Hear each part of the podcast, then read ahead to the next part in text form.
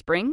Is that you? Warmer temps mean new Allbirds styles. Meet the Super Light Collection, the lightest ever shoes from Allbirds, now in fresh colors. These must have travel shoes have a lighter than air feel and barely their fit that made them the most packable shoes ever. That means more comfort and less baggage. Try the super light tree runner with a cushy foam midsole and breathable eucalyptus fiber upper. Plus, they're comfy right out of the box. So, what can you do in a super light shoe? What can't you do is the better question. And because they're super packable, the real question is where are you taking them? Experience how Allbirds redefines comfort. Visit allbirds.com and use code SUPER24 for a free pair of socks with a purchase of $48 or more. That's A L L B I R D S.com. Code SUPER24.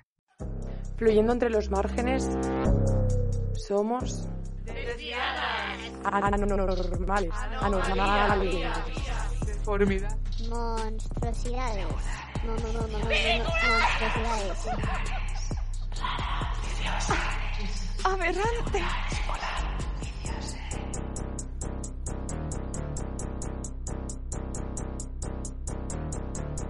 Desde Ondas Nómadas compartimos este espacio disidente con vosotras y vosotros.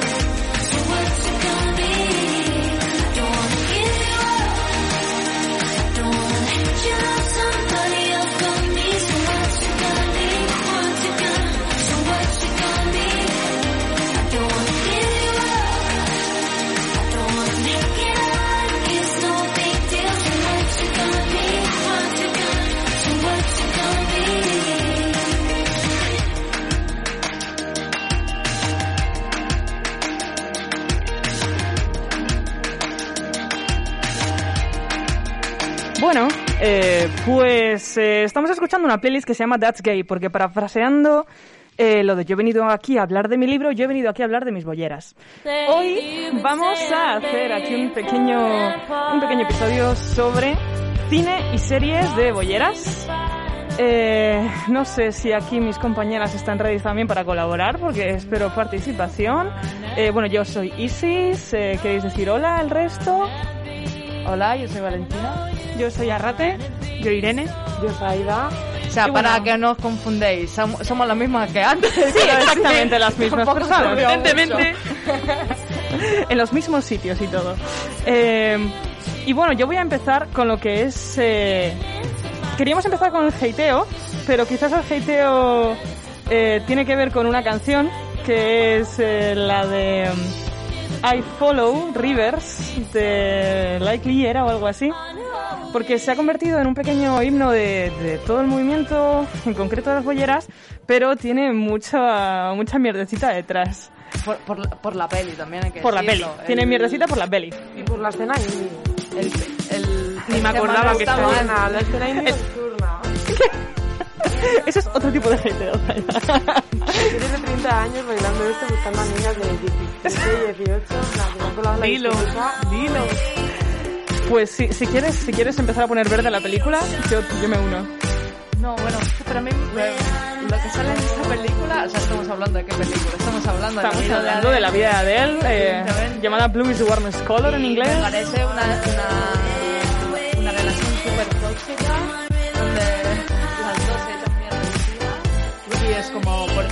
sea, mi pregunta inicial a todo esto es, ¿por qué las pelis de Goyera, la mayoría, no digo todas, pero la mayoría, terminan mal? Es como, ¿qué nos pasa a las? Sí. ¿O qué, algo que pasa a las productoras o productores que siempre nos hacen acabar mal? Realmente sí, sí, sí. sí. O sea, de la, de la lista que tengo aquí, que es una lista larga, eh, podríamos señalar cuáles no acaban terriblemente mal, serían la inmensa minoría. Es más, una de esas pocas minorías que después hablaremos más de ella, pero es Carol, cuyo libro es de mediados del siglo XX y es el primer libro que trata de una relación lésbica boyera que no termina mal como tal, o sea, no termina una de las dos muriendo. Que esto es increíble, esto lo vi en la carrera y es absolutamente increíble porque es hace nada, hace unos pocos años. El libro se llama El precio de la sal, a mí me encanta, sinceramente. Y por cierto, decir, de, ya que estamos también de trasfondo aquí con el hate de la vida de Adele, está basado en un cómic que se llama, como has comentado antes, de Blue, is the Warmest Warmest Color. Color. Todas las personas que conozco que primero se han visto la peli y después se han leído el cómic, el cómic está 20 veces mejor. Sí, me han dicho que no tiene nada que ver. Nada que ver, Nada que ver con la ni el principio, ni el durante, ni el después. Me ha hecho cogerle nada. tirria a las actrices que salen en un montón más de cosas. Esta película sí. Pero bueno, si queréis, eh, dejamos el hateo y voy a arrancar con lo que es mi categoría favorita de pelis de bolleras, si me disculpáis, que es bolleras victorianas. Porque hay algunas cosas maravillosas. Últimamente han salido cosas bastante preocupantes también, de las que si queréis criticar luego entramos. Pero voy a empezar con mi top del top, que es Colette. Eh, Colette es una película que va sobre eh, la escritora francesa. Colette es una especie de biopic. eh, la protagonista es Keira Knightley. Eh, haciendo de bollera victoriana. Y sinceramente es una gran película con un gran guion. Es de las que podemos marcar. No quiero hacer ningún spoiler, pero no acaba mal. Eh, Bien. Simplemente para. Creo que merece la pena decirlo, ¿no? O sea, es, No, lo es un merece súper la aliciente. En este programa vamos a diferenciar las pelis y series en plan, acaban bien o acaban Claro, mal para las claro, bolleras, claro. fin. O sea, Porque... Un pequeño spoiler. La Exacto. mayoría van a acabar mal. Pero es para que la veáis, para que no se- sepáis que no es un dramón terrible. Eh, la siguiente que quería comentar es Retrato de una mujer en llamas, que le hemos estado hablando un poquito antes. ¿Algo que decir sobre ella? Que es preciosa. Gracias. un besito para A ver, Na- nada más que añadir. a, a nivel cinematográfico es muy guapa la peli. Eh, la escena de la calarre me parece brutal. Lo que pasa que es muy lenta.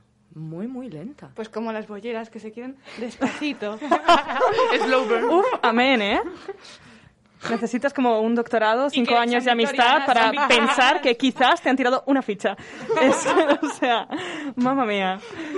Pero sí, sí, a mí me flipó bastante. la No, la es buena, guay. o sea, la peli es buena, tiene unas fotografías Una brutales y pasada. los colores también están súper... Bueno, evidentemente. Sí, sí, sí, sí. No sé Creo si que ha- creo que ha ganado algún premio, ¿verdad? Segurísimo. Algo. Creo que ganó alguno. Claro, a mí me flipó el tema de la música, que fuera solamente la que sale dentro de la película, que no saliera nada de banda sonora externa, una pasada. Diegética. Hay otra peli que se llama eh, Curiosa, que también es de Noemi Merlant, una de las dos protagonistas de Retrato de una mujer en llamas. Curiosa en el sentido que era una hetero curiosa y acabó siendo... Eh, pues un poco quizás, ¿no? Nunca o falla. sea, hay alguna escena, o sea, no estoy poniendo bien esta película. No, no, es que, es que, cuidado, porque quizás no ibas terriblemente mal. Ah, vale, vale. Cu- Cuéntalo, eso cuéntalo, por favor, cuéntalo, que no, No, estoy poniendo bien esta película. Hay escenas un poco preocupantes eh, relacionadas con endogamia, pero, eh, pero no está mal, no está mal. Es francesa, sale en Mimerland.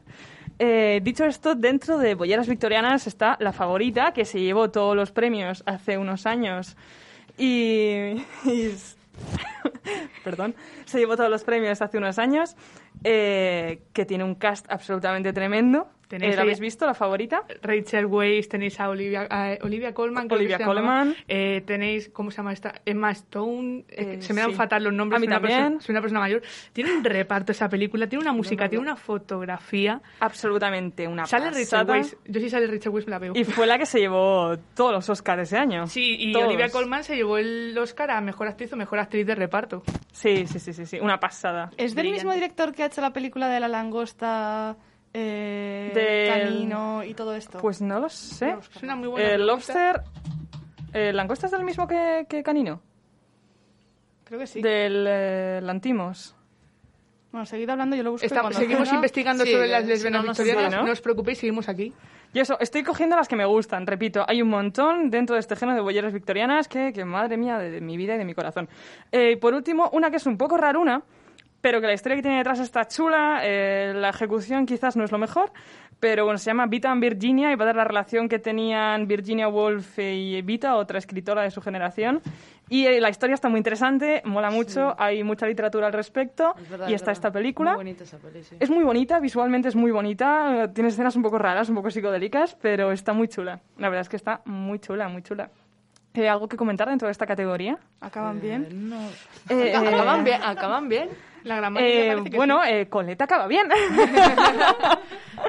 Bueno, una eso- sobre cinco, una sobre cuatro. Más o menos, el ratio va mal. Pero te va muy mal. Pues sí, sí, sí. Y luego ya, dentro del tema de ficción histórica, eh, Carol, que ya la ha comentado aquí mi compañera Irene, que se queja porque, uy, dentro de que, a ver, porque yo iba a criticar una peli que acaba de salir que se llama Ammonite, porque la- el tema de las diferencias de edad absolutamente descomunales entre las protagonistas de películas de lesbianas es un problema. Y es muy común, pasa muy mucho común. por alguna razón. Es extrañamente común y es cierto que se da también en Carol, pero el contexto es un poco diferente. No es lo mismo, estamos hablando de un libro que es una adaptación, que, que viene de antes, que más o menos, y Ammonite es una película de ahora que han decidido eh, meterle... Hombre, también este- coge otra época, otra situación. Ya, ya, ya.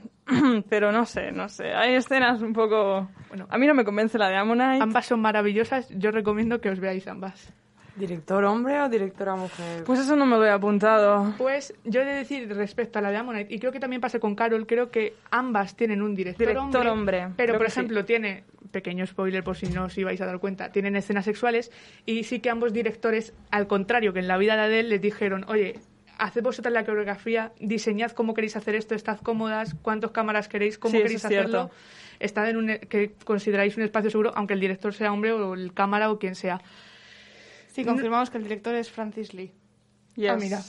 Yes, yes, yes. Aquí le tenemos, no lo podéis ver, pero bueno, Pero si no, no lo han puesto, no lo han puesto terrible, la verdad. Claro, no es tan mal como la vida de él, porque la vida de él, bueno, si no os habéis enterado, basta con buscar el nombre de la película para ver todo lo que hay detrás Sí. y lo asqueroso que es el director. Todas las críticas Es que os podéis increíble. encontrar. Tengo alguna amiga dentro del colectivo que le encanta esa película y yo no entiendo por qué es mi amiga. Bueno, anyway, eh, Paula, te quiero. Eh, eh, luego está El secreto de las abejas, que es mm, no muy conocida, no sé si habéis oído hablar de ella. No, la verdad que yo... En inglés se llama Tell It to the Bees. Eh, y es eso, es una ficción histórica que tiene alguna escena que parece eh, un poco fantasía, que dices, no entiendo muy bien qué está pasando aquí, pero es una peli bastante cute. Eh, eso, eh, histórica, eh, dos señoras en el campo, un poco cottagecore, eh, y no está mal, está cuca. No termina absolutamente terrible, no se puede incluir dentro de la categoría de termina bien, Claro. pero Está no termina, no termina terrible. No termina terrible. Hay una que me la han recomendado a mí, todavía no la he visto, que se llama Summerland. Me la han puesto muy bien, es de este año. No tengo mucho más que comentar, más allá que una de las protagonistas, eh, bueno, es una actriz bastante famosa, sale en más pelis de estas cebolleras, y otra de las protagonistas es una de las protas del capítulo San Junípero de Black Mirror. Oh, Eh, nos que si queréis San comentamos. Junípero. Ya que hemos abierto la vaina, ¿qué queréis comentar de San Junípero? me parece de lo más. Este Sí. capítulo de Black Mirror se han superado. Tengo una vida antes y después de ese. No soy la misma Buen- persona. No puedo buenísimo. escuchar las canciones que salen en ese episodio. Heaven is a Heaven is a Place on Earth. Eh, Es increíble canción de el Belinda Cora- Cartwright de, 1900 de 1987, por cierto, perdón. Pero no estoy bien después de ese episodio. Pero qué maravilla. Además, no, yo no he visto Black Mirror, nunca la he visto, pero Oh. es uno de los pocos episodios que termina relativamente bien o que habla de algo re- Sí. relativamente bueno. Sí, sí, sí. Sí, pues, sí. Relativo. Haciendo Yo digo relativo porque hay un poco de todo ahí, pero. Sí, sí, sí. sí. A ver, sigue siendo distopía. Claro, sí, es una sigue- distopía. claro, claro. Aquí nuestra técnica de sonido quiere hacerme llorar mientras estamos haciendo el programa. gracias. A tope, lo vamos a escuchar, tío. Es Vamos que a- vamos a escucharlo. Lo vamos a escuchar y... Pero qué tremendo temazo.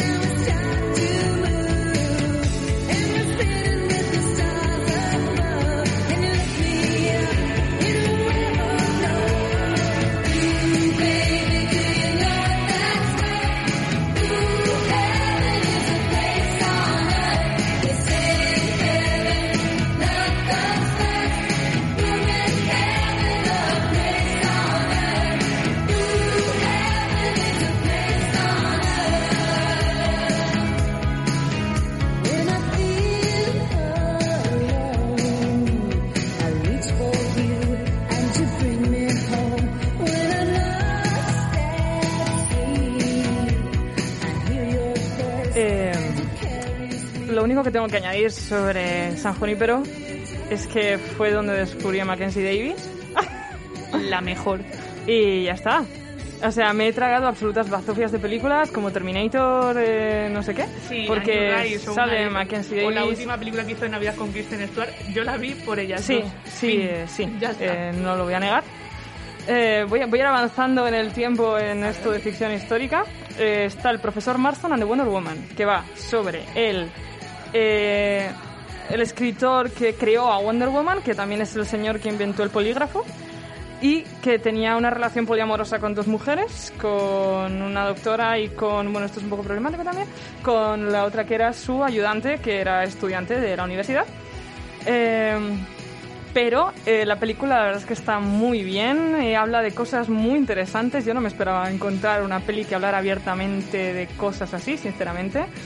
Y muy recomendable. La verdad es que es una película que a mí me gusta mucho y que creo que no, que no tiene ninguna, ninguna red flag así grande respecto a, a estos temas.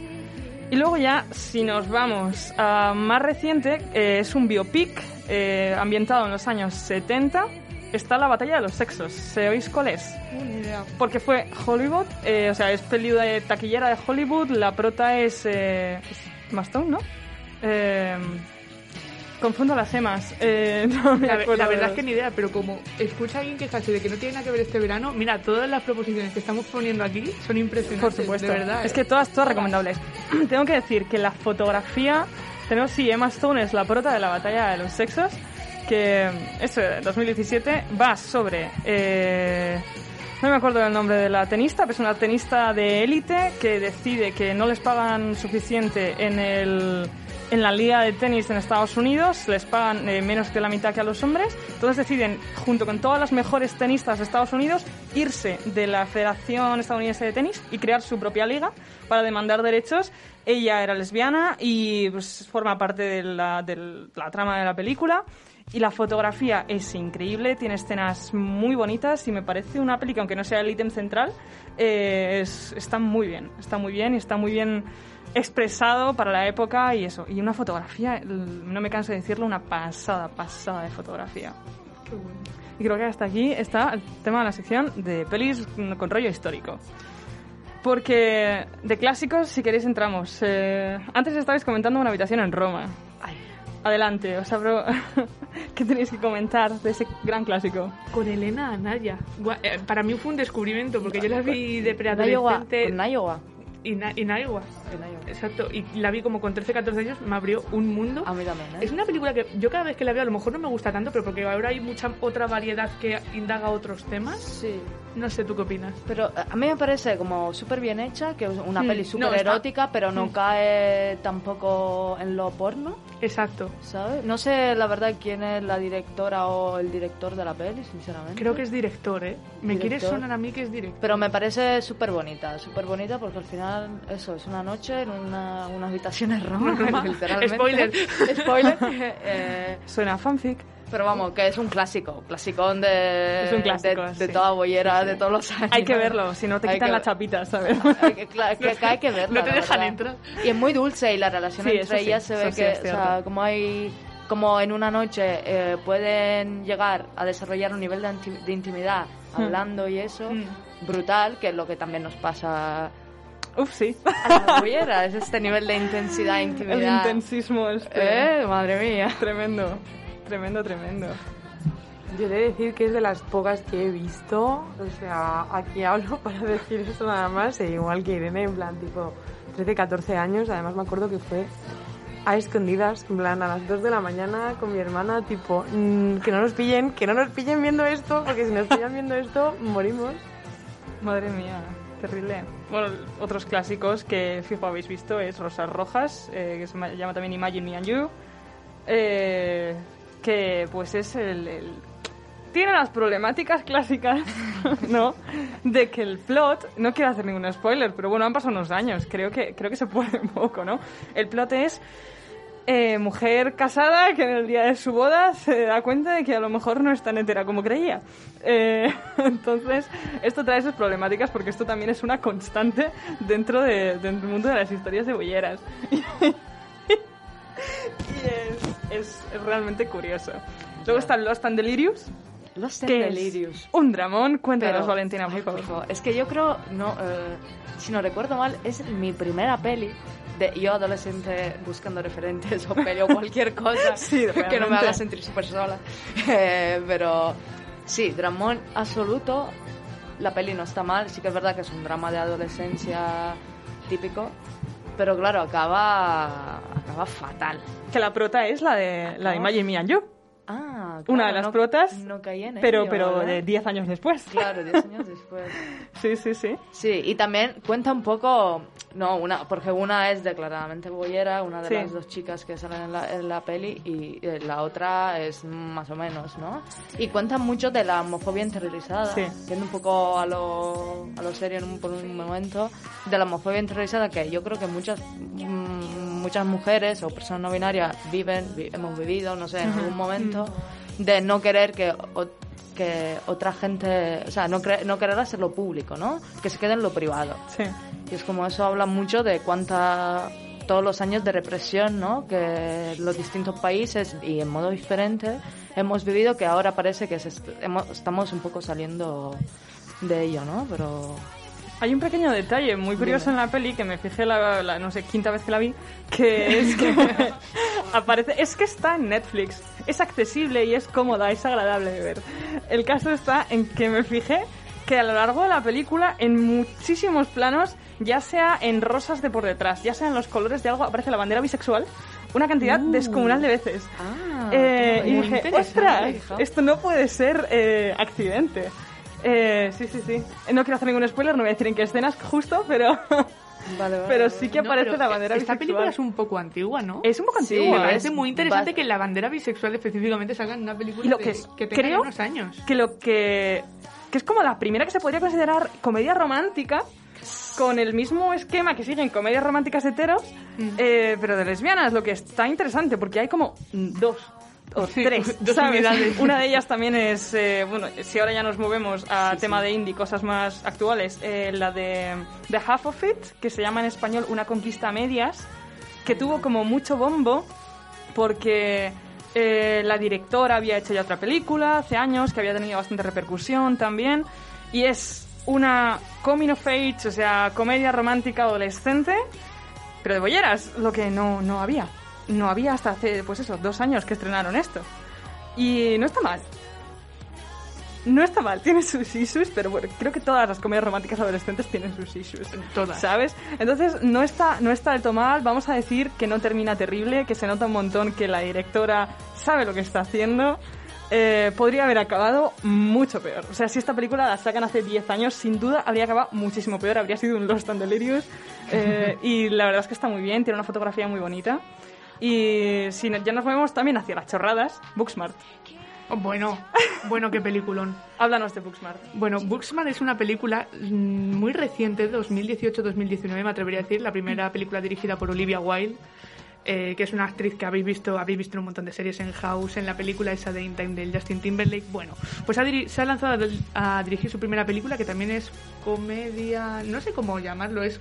Es, Coming of Age. Sinceramente, es la pe- una película que hubiera deseado que hubiera existido cuendo yo era adolescente. Dios, porque es una totalmente. comedia que no es estúpida, que no te hace sentir adolescente tonto, sino que te hace sentir un adolescente que quiere vivir la vida e investigar. Es increíble. Es divertidísimo. Es buenísima. Y aunque eh, la temática lésbica no sea el punto central de esta película, sino la amistad entre las dos protagonistas, tiene su protagonismo y tiene una naturaleza tan es tan natural que se siente agradable no es nada forzado no se utiliza como moca ni como ni como broma es pues son dos adolescentes amigas una de ellas es lesbiana otra no y son sus vivencias al terminar el instituto y es maravillosa Es muy buena, realmente muy, muy, muy recomendable. Eh, es peli de culto en Es mi piso. O sea, sí, sí, eh, buenísima, muy buena, muy Yo- divertida. Sí, no, es, es, es peli súper divertida. Creo que está disponible también para verla en varias plataformas ahora mismo. Súper, súper recomendable para un día que quieras echarte unas risas y encontrarte algo que no sea súper, súper tonto. Está muy bien. no te va a dejar mal sabor de boca eso es lo importante No, no, no, no. Yo quería hablar de una peli que es una de mis favos, que es muy raro, pero es una peli de producción italiana, que habla de dos boyeras de, en, lo- en el siglo XIX que termina mm, mal, no, lo siguiente, lo que puede ser mal, pero Típico. es muy, o sea, me parece muy bueno tanto la contextualización de, de- o sea, habla de do- dos tías que viven en una isla de Sicilia.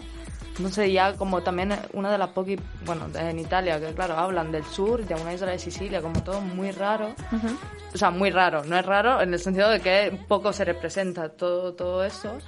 Y, y me parece muy, muy buena, la verdad. Tanto el reparto cuanto eh, truco, maquillaje, vestido, o sea, está muy bien hecha. Y, y nada, es un, drama es un ¿Cuál era drama el título? brutal. Viola di Mare. Y muy buena, termina mal, pero no, no quiero spoilerar la historia porque, claro, si me meto, si os la cuento, pero No, pero poner la etiqueta de termina mal, termina bien, quiero siempre. Ver- claro, termina mal. Eh, y eso.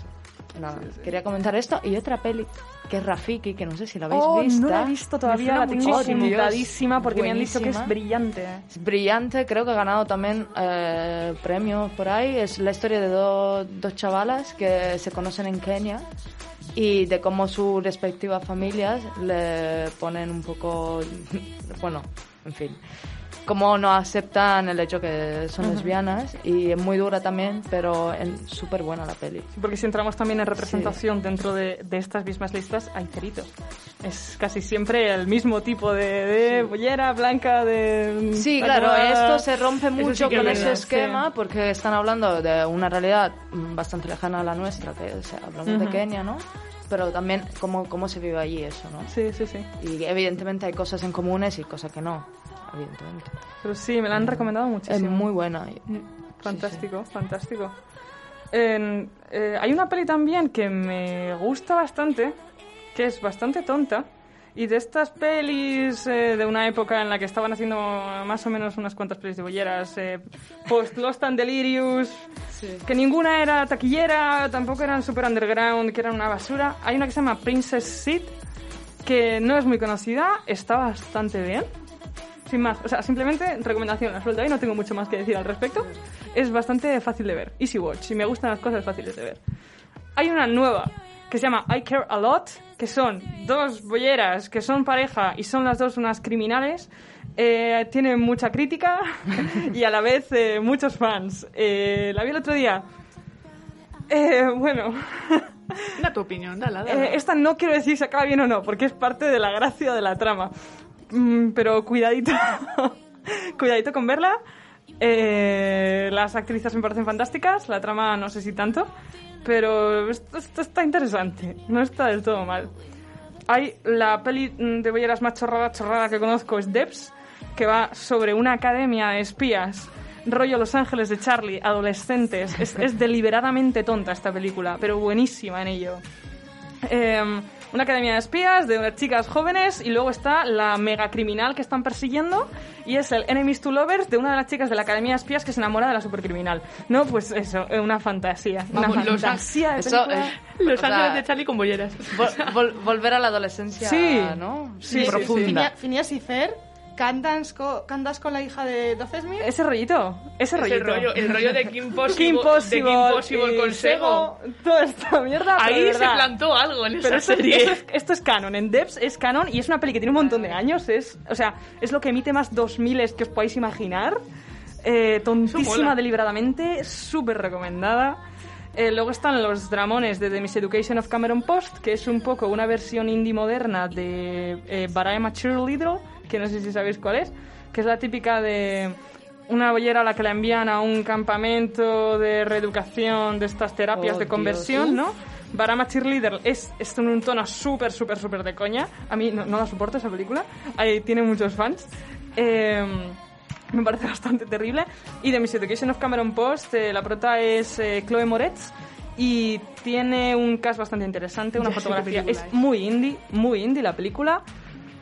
No está mal. O sea, No, no acaba bien ni mal tampoco. O sea, no es que haya una especie de relación central, simplemente que va sobre esto.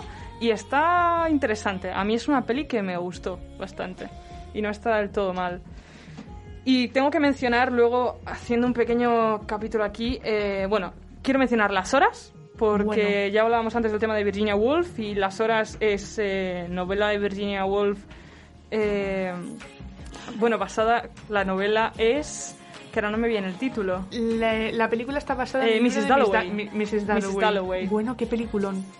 Eh, Mrs. Dalloway es una novela curiosa de la leche. La película es, por un lado, son tres mujeres de tres épocas diferentes que se van alternando sus historias en modo de secuencias. Está Virginia Woolf escribiendo las horas, una mujer de los años 40 eh, dentro del armario leyendo las horas y una mujer, o sea, leyendo Mrs. Dalloway, Mrs. Dalloway. y una mujer de los años 2000 que es la que está como viviendo la realidad de la novela de Mrs. Dalloway. Ella es Mrs. Dalloway.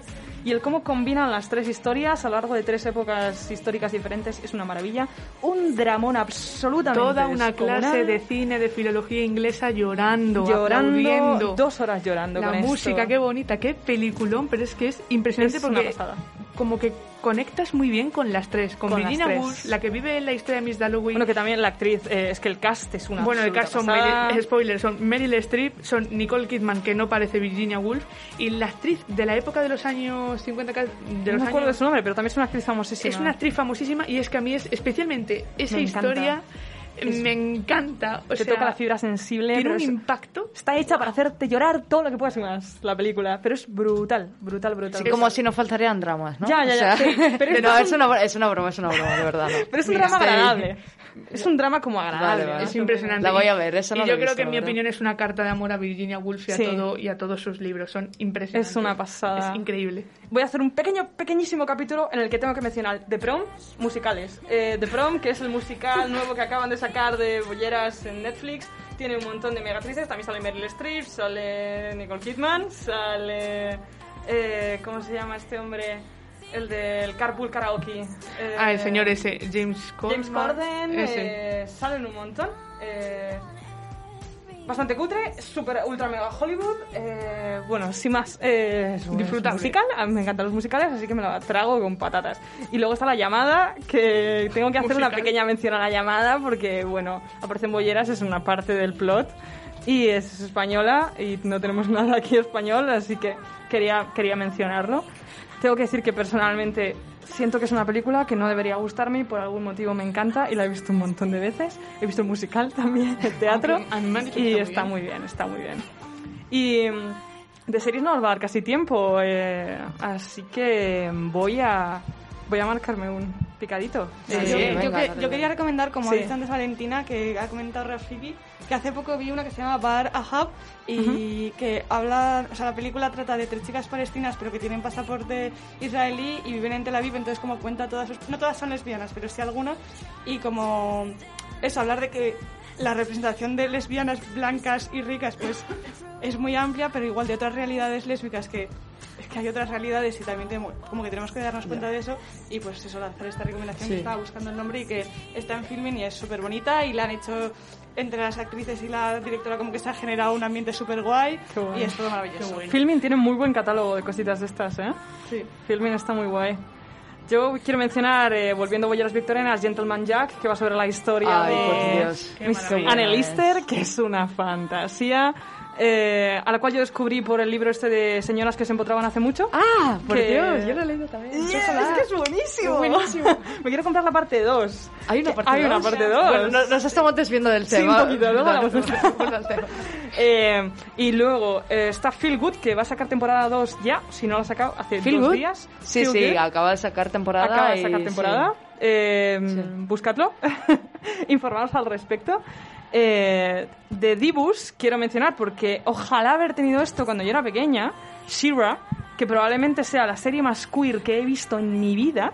Estamos hablando de una serie de dibujos que es de DreamWorks y está basada en las historias de He-Man, que era este especie de superhéroe cutre de los años 80.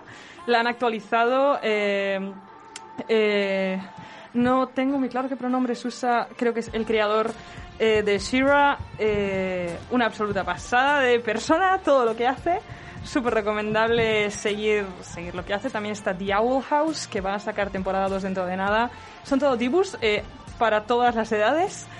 Y quiero mencionar, aunque no sea canon, eh, Raya y el último dragón, que es la última peli de Disney, es la última princesa Disney. Y bueno, yo simplemente dejo que los espectadores decidan, vayan al cine y decidan si es suficiente queer, suficientemente queer para ellos o no. Para mí, sí. Eh, por eso la he incluido en esta lista. Y quiero mencionar The Haunting of Bly Manor, que todo el mundo se pensaba que iba a ser simplemente terror y de repente nos encontramos con un dramón de bolleras y es una Siempre bienvenido. auténtica fantasía. Otro dra- Siempre otro drama, bienvenido. ¿eh? Otro dramón, otro De dramón. ¿Eh? Y mi absoluto bebé, que es Warrior. Ojalá el Nun nombre. es una serie de monjas guerreras con eh, más de un personaje lésbico. Y si esto no es suficiente para que la veáis, eh, pues ya no sé qué deciros, debería serlo. Es buenísima, absolutamente recomendable, tonta a todos los niveles y es mi absoluto bebé. Eh, ¿Alguna recomendación más por aquí? No, yo hablaría de un clásico de series de bolleras que es The World. The World, claro que sí. que tiene Bueno. toda su una de las críticas que son todas blancas ricas eh, con una vida fantástica maravilloso con drama claro pero fantástica maravilloso todo y nada que en poco va a salir la segunda temporada de Generación Q Generación Q, sí, dentro de nada. pero nada entra muchísimo en el canon eh, como decía un poco Rate Sí, antes, sí, lo que montamos con la otra peli que bueno en fin mm, bolleras blancas y ricas que, Ahí está Sense8, que nosotras somos que lo hace muy bien y no sé por qué la cancelaron. Ya, Sense8 es que era una maravilla, absoluta maravilla. Ah, también está Betty, que es una serie que nació de un proyecto de un grupo de chicas skaters en Estados Unidos que se llamaba eh, Skate Kitchen. Hicieron una película, la película triunfó bastante, han sacado una serie, van a sacar segunda temporada, súper diversa, súper... Te sientes que estás simplemente pasando la tarde con un grupo de amigos cuando estás viendo esta serie, es de HBO si no me equivoco, y eso se llama Betty, y es muy chula, muy chula, es un grupo de amigas skaters. Y bueno, muchos personajes, tiene de queerness por todas partes. Eh, yo creo que, que hasta aquí había algunos... Quería hacer una mención especial a los vídeos de Hailey Kiyoko, porque el vídeo de Girls Like Girls es una fantasía, y todos son es cierto que Hailey Kiyoko parece que utiliza cada nuevo videoclip que tiene que sacar para enrollarse con una tía diferente, pero Yo lo entiendo. bueno, es lesbian Jesus, así que hay que respetarla un poco. Y poco más, la verdad. Eh, hasta aquí yo creo que nuestras recomendaciones, a no ser que alguien le surja la luz de última hora y se acuerde de algo. Yo siempre quiero recomendar, aquí viene el comentario un poco tonto, no, pero yo siempre quiero recomendar, pasa con la vida de Adele, pasa con las horas, todo. Recordar siempre que a veces hay detrás un libro y a veces es interesante el libro porque, al igual que en, en la vida de Adele, es muchísimo mejor, muchísimo diferente. Y quiero mencionar por esto una película que se llama Tomar- Tomates Verdes Fritos, que si vosotros ponéis Telemadrid por la tarde, un día aleatorio de verano, es muy posible que salga o un western o esa película. Todos hemos visto esa película un cachito.